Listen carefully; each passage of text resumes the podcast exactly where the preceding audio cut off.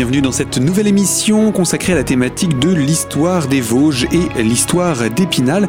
Et aujourd'hui, on ira même voir un petit peu plus largement, toujours en compagnie de Jacques Grasser. Bonjour. Bonjour. Je rappelle que vous êtes notre invité pour cette série d'émissions. Vous êtes agrégé d'histoire et avec vous, nous découvrons actuellement le 18e siècle en Lorraine, un petit peu chahuté avec les mouvements des différents ducs. Et justement, on parle d'un personnage qui arrive en Lorraine. Il s'agit de Stanislas.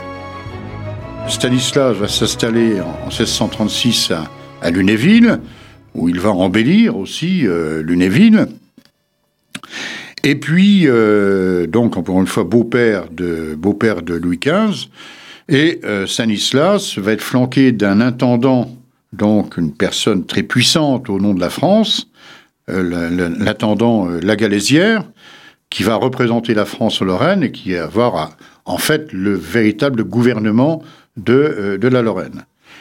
Stanislas va mourir ben, il y a euh, presque très exactement 250 ans, puisque ça se passe euh, en, en, 1600, en 1766.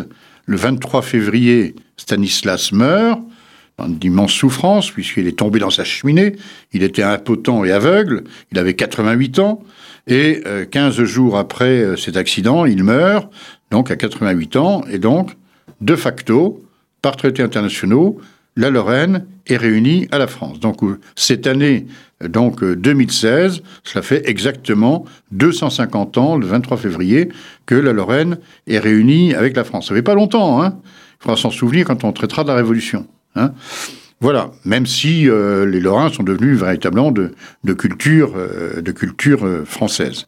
Donc voilà. Alors j'ajoute quand même une chose qui, à mes yeux, est importante, c'est que depuis donc depuis 1736, euh, euh, la dynastie autrichienne, pour faire court, s'appelle la maison de Habsbourg-Lorraine. Euh, c'est très important. Alors sans doute que les Lorrains ne se souviennent plus trop de ça, mais c'est encore très au cœur des Autrichiens et des Hongrois aujourd'hui. Et comme je le dis souvent, si vous allez à Vienne ou à Budapest, si vous faites la visite avec euh, un ou une guide de l'office tourisme, même si on ne sait, pas que vous êtes lorrain, on vous parlera de la Lorraine. Et quand on se balade donc dans ces deux pays, Autriche et Hongrie actuels, mais aussi euh, euh, la République tchèque, etc. Enfin bref, les, les anciens États de l'Empire d'Autriche, eh bien on parle volontiers de la Lorraine et il y a des rues et des places au nom euh, des ducs de Lorraine, en particulier évidemment euh, Charles V, mais aussi Léopold qui est né là-bas, et puis évidemment François euh, de Lorraine, hein, bien sûr, qu'on retrouve d'ailleurs dans le château de, de Schellbrunn à, Vienne, où on a un petit théâtre consacré à, son nom, etc., etc. C'est important. Les Autrichiens, ils sont très attachés. Il ne faut pas oublier que quand l'avant-dernier euh, patron de la, de la maison de Habsbourg-Lorraine, Otto de Habsbourg-Lorraine, qui était député européen d'ailleurs, qui vivait à, Munich, puisque pendant, depuis la guerre de 14, la dynastie avait été, euh, avait été obligée de, de, quitter l'Autriche, hein, elle, y est rentrée maintenant à nouveau.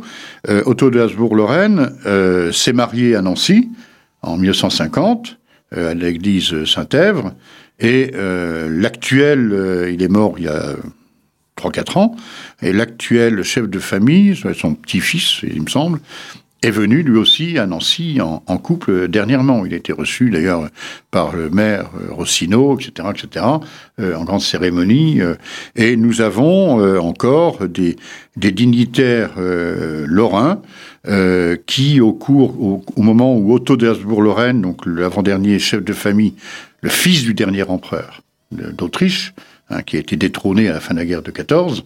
Euh, quand Otto d'Habsbourg-Lorraine est mort, il a été enterré à Vienne, euh, puisque maintenant dynastie a pu rentrer. Il a été enterré à, Vienne dans ce qu'on appelle la crypte des Capucins. Et l'un de ceux qui euh, tenait les, cordons euh, du catafalque était un Lorrain. Hein. donc, un ami du musée Lorrain d'ailleurs. Donc voilà, euh, vous voyez, le, pour la dynastie. Il y a, y, a, y, a, y a, encore des liens euh, relativement forts, en n'oubliant pas d'ailleurs que euh, y a quand même un certain nombre de, de, de de populations d'origine autrichienne qui ont émigré par la Suisse et par l'Alsace du Sud et qui sont arrivés en France. Moi-même, ma famille, il me semble qu'on vient de, de, cette, de cette origine. Quand on arrive d'ailleurs à, à Salzbourg. La première fois qu'on voit, la première chose qu'on voit en arrivant à Salzbourg, c'est un grand garage euh, au nom de Grasser. Donc voilà. Ça pour la petite histoire. et puisqu'on fait un petit focus comme ça, je vais vous proposer qu'on puisse également revoir ce 18e siècle, mais à, travers maintenant les, villes qui nous intéressent. Par exemple, euh, Nancy qui va connaître quelques modifications sous le. Alors Nancy euh, va connaître des modifications considérables parce que Stanislas a été un un prince euh, constructeur, malgré un règne finalement euh, pas très long, hein, euh, un règne d'une trentaine d'années, puisque non seulement évidemment il, embellit Lunéville, mais bah, il va construire, faire construire, à partir de 1751, la célèbre place Stanislas, hein, qui était une place royale. Hein, dédié au roi de France, comme on avait des places royales un peu partout en France. C'est plus récemment que c'est devenu euh, place Stanislas, mais l'origine a été consacrée à, Louis XV. Hein. Et donc, s'il va réunir en fait euh, la vieille ville de Nancy, euh, là où se trouve aujourd'hui encore l'emplacement de la place de la Carrière, le, musée Lorrain, l'ancien l'ancien château des, des, ducs de Lorraine, le palais ducal, la porte de la Craffe, etc., à la ville de Charles III, Hein, donc Charles III, c'est le XVIe siècle, hein, le beau XVIe siècle, Lorrain. Donc la ville de Charles III qui est au sud de la rue Saint-Jean, hein, quand on connaît Nancy, sud primatiale, et par ce quartier Stanislas, euh, donc autour de cette euh, extraordinaire place qu'on a euh, restaurée alors quasiment à l'origine très récemment. Donc c'est quelqu'un qui a laissé une œuvre importante, comme par exemple l'église de Bon Secours, aussi, où il est enterré, avec, euh, avec, sa, avec son épouse, Madame Upalaska, qui a un très beau tombeau. L'église de Bon Secours a été, euh, pas très loin de l'ancien hôpital central, a été euh, restaurée il y a, quelques années d'une façon extraordinaire. Il faut aller visiter cette petite église hein, qui ne paye pas de mine comme ça d'extérieur, mais à l'intérieur qui est, qui est très belle. Et puis il faut citer la, la primatiale, hein, ce qu'on appelle la cathédrale euh, de Nancy.